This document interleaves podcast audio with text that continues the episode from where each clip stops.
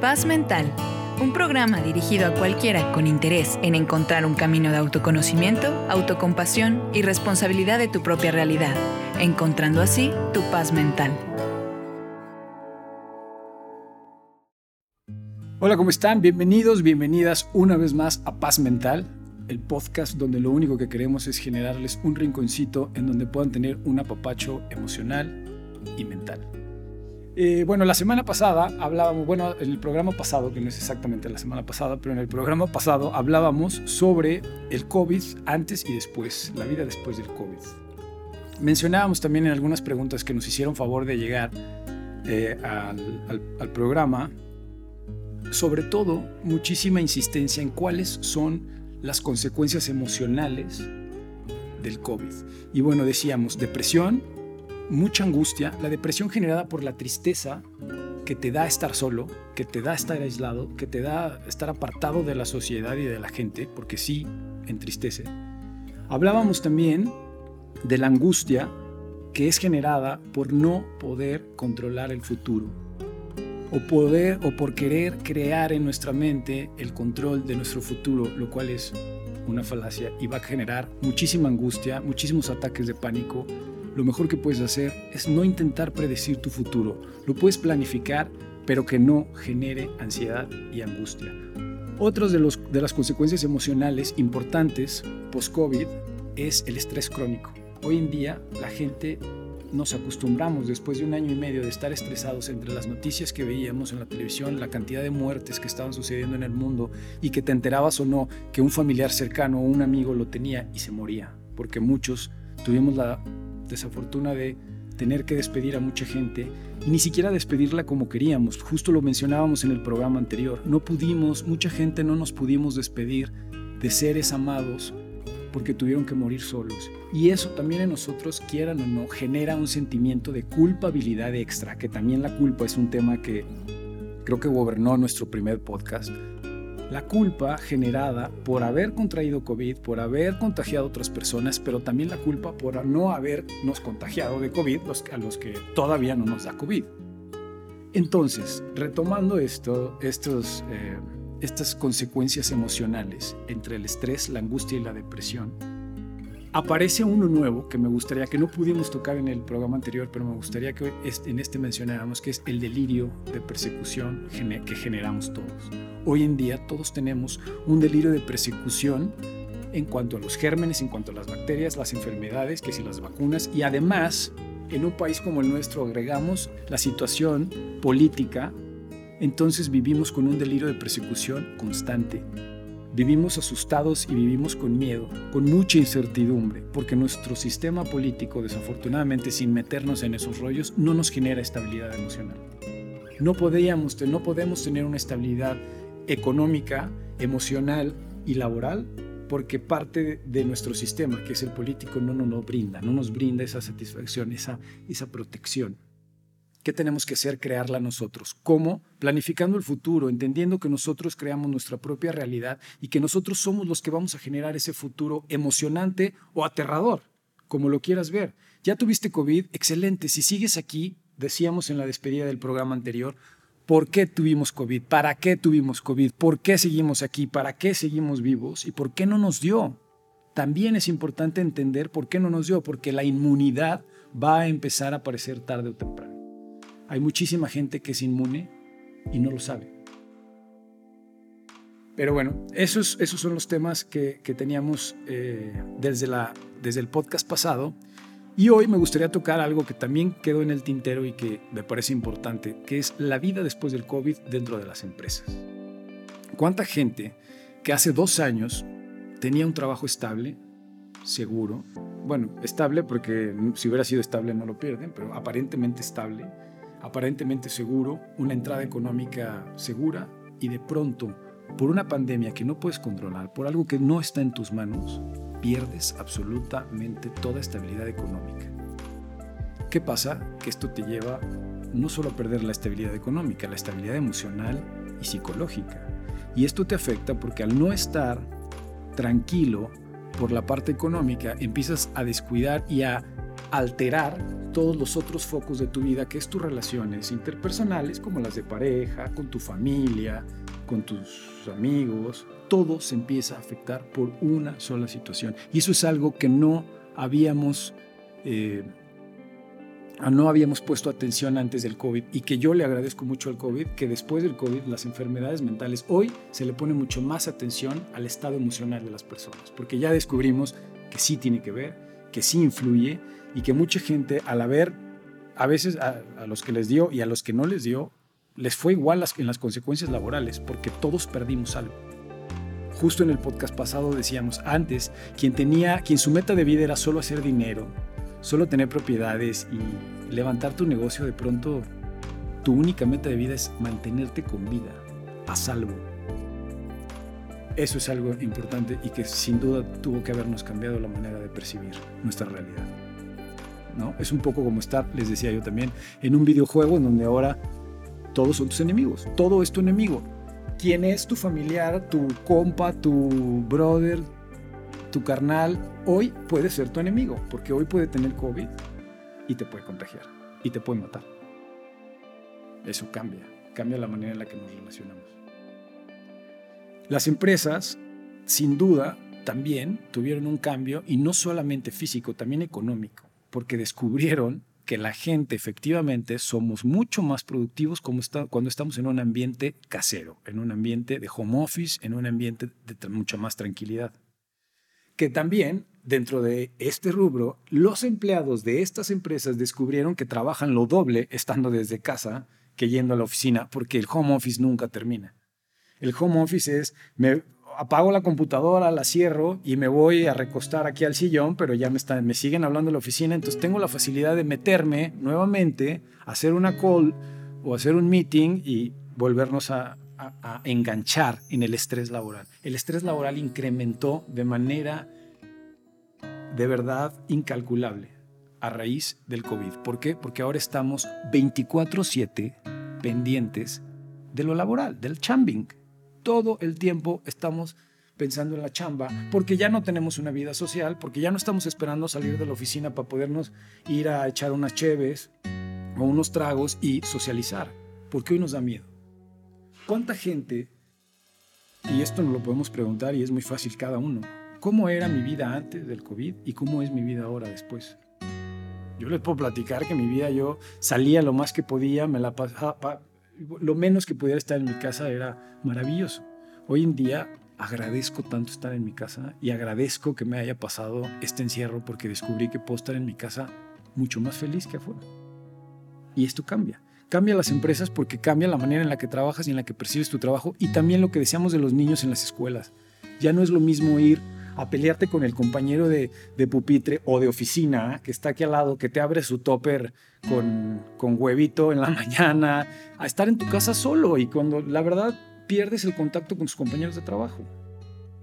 ¿no? Entonces creo que esto es de lo, de lo fundamental que pasó con las empresas y después del COVID, las empresas además de, encontrar un nuevo nicho de mercado también, porque las ventas por Internet se incrementaron muchísimo. Todas las empresas, todas todas las tiendas se convirtieron en tiendas virtuales. Eso es otra maravilla. Hoy en día, si tú tienes un negocio, el que sea, lo que sea que vendas, lo que sea que ofertes, si no estás en línea, no estás. Entonces hoy la mejor estrategia que puedes tener es asesorarte con gente que te puede apoyar en cuanto a lo digital, en cuanto a, interactuar con tus clientes desde las nuevas herramientas que tenemos, que son las redes sociales y, el e-commerce. ¿no? Ese es otro de los grandes, grandes cambios.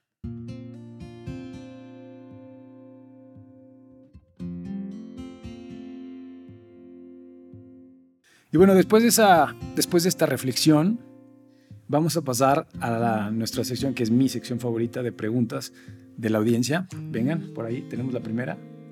¿Nos podrías platicar un poco del cómo llevar la relación con mi pareja dada la cotidianeidad y no perder mi individualidad en la época del COVID? Claro, eso es algo, eso es una excelente pregunta. Muchísimas parejas o no necesariamente parejas en relación amorosa, muchísimas relaciones de, padre e hijo, hermanos, primos, amigos, roomies, se vieron muy afectadas por el encierro.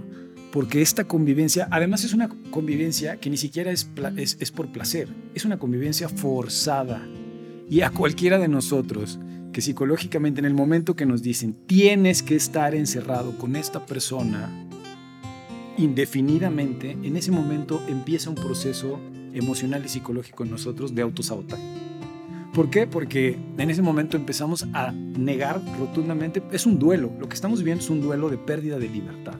Y recordemos las cinco fases del duelo. La primera es negación. ¿Qué vamos a hacer? A negarlo. No puede ser, esto no me puede estar pasando, yo no puedo estar encerrado, yo necesito salir, no puedo estar teniendo negación, negación, negación. Después que pasa depresión y todos los que vivimos el encierro nos vamos a sentir relacionados con este duelo.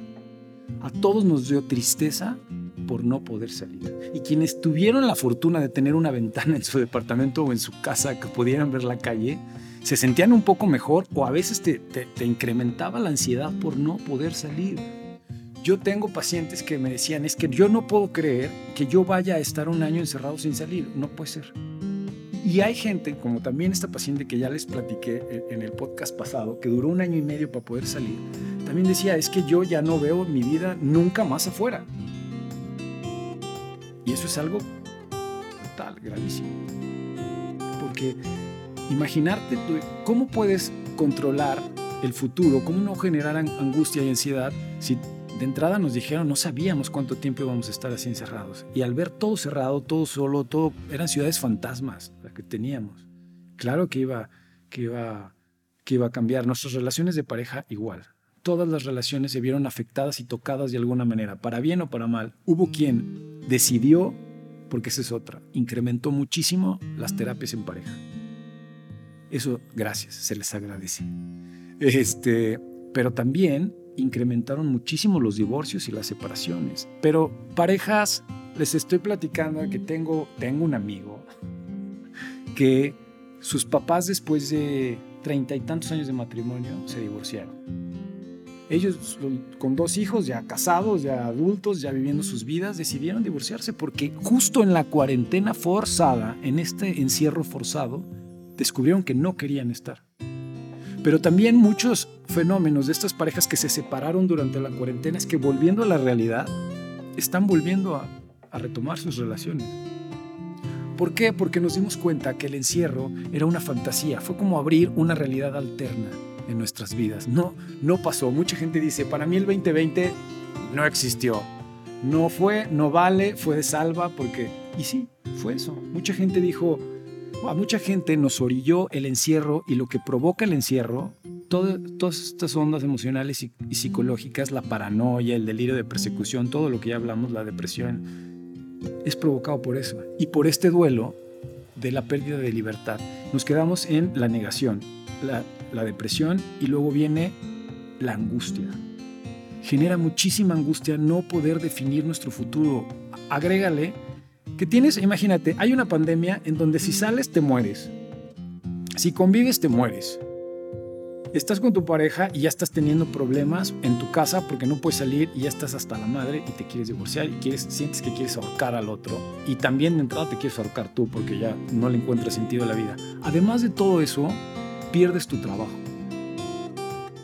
o quien no lo perdió, te cambian completamente el esquema de antes era me voy a la oficina porque en la oficina me concentro, porque en la oficina me distraigo, porque en la oficina no me molestan, porque en la oficina tengo mi time out. Hoy ya no existe. Hoy tenemos que encontrar nuestros espacios adentro. Y al final, para finalizar este duelo, depresión, negación, angustia, viene la negociación, que es lo que creo que apenas este año estamos empezando a hacer a negociar con la enfermedad, a negociar con la nueva realidad, empezar a decir, bueno, salgo, bueno, ya otra vez voy al cine, pero con cuidados. ¿Cuántos, cuántos de aquí hemos, ya, tú ya fuiste al cine otra vez? Yo no he ido al cine. ¿Tú ya fuiste al cine otra vez? Yo no he ido al cine. Chop, ¿ustedes han ido al cine? Ya fueron al cine. Yo todavía no me animo. Yo todavía no me animo a ir al cine, a los espectáculos, y es algo que tenemos que empezar a hacer, porque la vida sigue y por algo seguimos aquí. Así que vamos a ponernos ese ejercicio, eso es importantísimo salgan. Salgamos con todas las medidas de precaución, pero reincorporémonos paso a paso a vivir. Eso es lo que tenemos que hacer. Y al final, para cerrar el duelo, lo único que queda es aceptarlo, es la aceptación. después de negociar, después de haber vivido deprimidos, después de haber estado en negación, no nos queda más que negociar y aceptar nuestra nueva realidad. Yo les doy un consejo, hay una frase que a, mí y a muchos de mis pacientes les ha ayudado a entender y aceptar la realidad. Antes, eso era antes, esto es ahora. Y no hay cambio. Y lo que hay es maravilloso. De ahí partir. Venga, ¿con qué seguimos? ¿Qué vas? ¿Qué opinas y cómo consideras que ha afectado el incremento de la violencia doméstica a raíz del COVID? Muchísimo, muchísimo. Es un tema, es un tema que todos los terapeutas, psicólogos, coaching, estamos hoy de verdad lo traemos en la punta de la lengua todo el tiempo. La violencia doméstica incrementó porque también incrementó el consumo de cualquier cantidad de sustancias y de drogas. ¿eh? El alcohol más que nunca subió su consumo, pero el cigarro, pero las drogas, la marihuana. Además, a mí me da muchísima curiosidad que en, hay un estudio de la, Universidad de Utah en donde en todos los estados donde es legal la marihuana en Estados Unidos no incrementó su uso, se mantuvo igual. En todos los demás estados donde la marihuana todavía no es legal, incrementó, se disparó de manera sorprendente el consumo de marihuana, de alcohol, de tabaco y de muchas otras drogas mucho más fuertes que estas. Y por lo tanto, evidentemente el encierro, el ocio te lleva a, te lleva pues, consumir más, a comer más, a dormir más, a enojarte más. Nos lleva a poner atención en cosas que a lo mejor no tendríamos que tener atención. Pensemos en esto. Donde pones tu atención, la energía crece. Y si tú pones tu atención en la angustia, la energía va a crecer. Te va, y te vas a desatar un ataque de pánico brutal. Si tú enfocas tu atención en un pleito con tu pareja, va a crecer. Va a crecer porque lo traes en la mente todo el tiempo. Si no lo dejas ir, si no aprendes a desprenderte emocionalmente también de todas estas sensaciones, de todas estas emociones, te vuelves adicto a ellas. Y entonces hay quien después de la pandemia y después del encierro se convirtió en adicto a ciertas emociones, como las drogas. Igualito, porque las emociones generan sustancias químicas en nuestro cuerpo de las cuales te vuelves adicto. Entonces te vuelves adicto al enojo, te vuelves adicto a explotar violentamente. Y claro que, por lo tanto, terminas haciendo cosas que normalmente antes no harías. ¿eh? También la pandemia y el encierro nos puso en un estado mental en donde descubrimos lados de nosotros muy oscuros que antes no teníamos conscientes, pero eso es bueno. Es bueno estar roto, se los dije desde la semana pasada, es bueno encontrar esta parte oscura de nosotros. Analícenla, apapáchenla, no la neguemos, no la reprimamos, no la, no, no, no la rechacemos. Mejor abrázala y pregúntale, ¿qué onda? ¿Qué onda contigo? ¿Por qué apareciste? ¿Por qué esta sensación? ¿Por qué esta emoción? ¿Por qué este coraje? La pregunta, cuestionarnos todo es la clave si tuvieras que resumir en cinco tips o cinco actividades que recomiendes a la gente como práctica que ayude. Disminución de la angustia, la ansiedad. Sí, yo creo que no sé si no sé si llega a las cinco, pero sí les voy a dar algunas que a mí me han cambiado muchísimo la vida. Y la primera es cuestionarme. Cuestionarme por qué estoy sintiendo esta emoción y para qué me sirve. Si estoy sintiendo coraje, ¿por qué estoy sintiendo coraje? ¿Por qué tu comentario me está haciendo enojarme, me está detonando cierto coraje en mí. Porque la gente no te hace cosas, ese es otro. La gente hace cosas y tú decides qué de esas cosas tomas personal de acuerdo a las carencias que tú tengas emocionales. Entonces, si tú decides sentirte ofendido por algo que alguien más dijo, es tu elección, es tu decisión. Entonces, no perdamos de vista que quienes creamos nuestra realidad somos nosotros. Entonces, desde ahí partamos. Me perdí cuál era la pregunta. Cinco tips para... Ah, ya, los tips. Entonces, la primera es cuestionarnos. La segunda, sin duda, es meditar. Acérquense. Ahora en Netflix acaban de, poner un programa que es una guía para meditación, literal 101, o sea, está facilísimo. Empiecen a meditar. La meditación es ese momento que encuentres contigo, en donde puedas respirar, hacer consciente tu respiración y tu situación y tus pensamientos en ese momento cuales quieran que sean, sin rechazarlos, aceptándolos, analizándolos y poniéndolos en cierto lugar. Eso es lo que nos ayuda el coaching, a guiarnos por estos caminos, que de pronto no todos tenemos el conocimiento de cómo hacerlo. Segundo, es la meditación. Tercero, el autoconocimiento. Encuéntrate. Encuentra tu propósito. Porque encontrando tu propósito le vas a dar sentido a toda tu vida. Y una vez que tu vida, que eres tú, desde 100% tu personalidad, quien tú quieres ser, tu vida encuentra sentido y es facilísimo lo demás. Por ende, todo cambia cuando cambias tú. Y recuerden, el COVID todavía no termina, seguimos experimentando, seguimos aprendiendo con las vacunas, con, las, con la enfermedad, con las emociones y con todo lo que ha generado esta enfermedad y esta nueva realidad. Lo primero que les puedo sugerir es aceptemos nuestra nueva realidad viéndola como una nueva realidad maravillosa, donde nos podemos sentir afortunados de seguir vivos, nos podemos sentir contentos y alegres de decir sobreviví al COVID. Soy un sobreviviente del COVID. Y eso es un éxito que nos tenemos que aplaudir. Te haya o no te haya dado COVID, de alguna o de otra manera a todos nos cambió la vida. Hay que ser mucho más empáticos, hay que detenernos y ponernos en los zapatos verdaderamente de los demás para entender desde dónde están trabajando ahora cada uno sus emociones y sus realidades después del COVID. Porque a todos nos tocó en algo en especial. O murió alguien que amábamos, o se enfermó alguien que amábamos y sufrimos la, la enfermedad con ellos, porque además yo me acuerdo, en mi caso personal, alguien muy cercano de, de mi familia, mi hermana, tuvo COVID en enero. Y literal fue un mes en el que mi hermana estuvo tan mal y tan enferma que estábamos esperando la llamada fatídica de ya murió. Vivir con eso no es vivir. Y por supuesto que te cambia. Y por supuesto que te cambia la percepción de las personas y de tu realidad y de la vida. Aprovechémosla. Eso es todo lo que podemos hacer. Agradecer que estamos aquí, agradecer lo que tenemos y agradecer nuestra nueva realidad. Esto es ahora.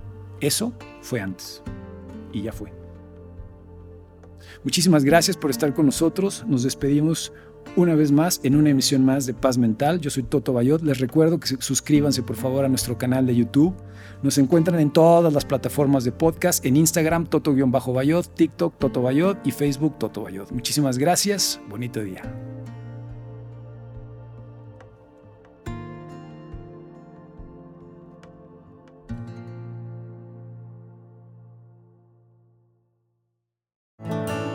Paz Mental un programa dirigido a cualquiera con interés en encontrar un camino de autoconocimiento, autocompasión y responsabilidad de tu propia realidad, encontrando así tu paz mental.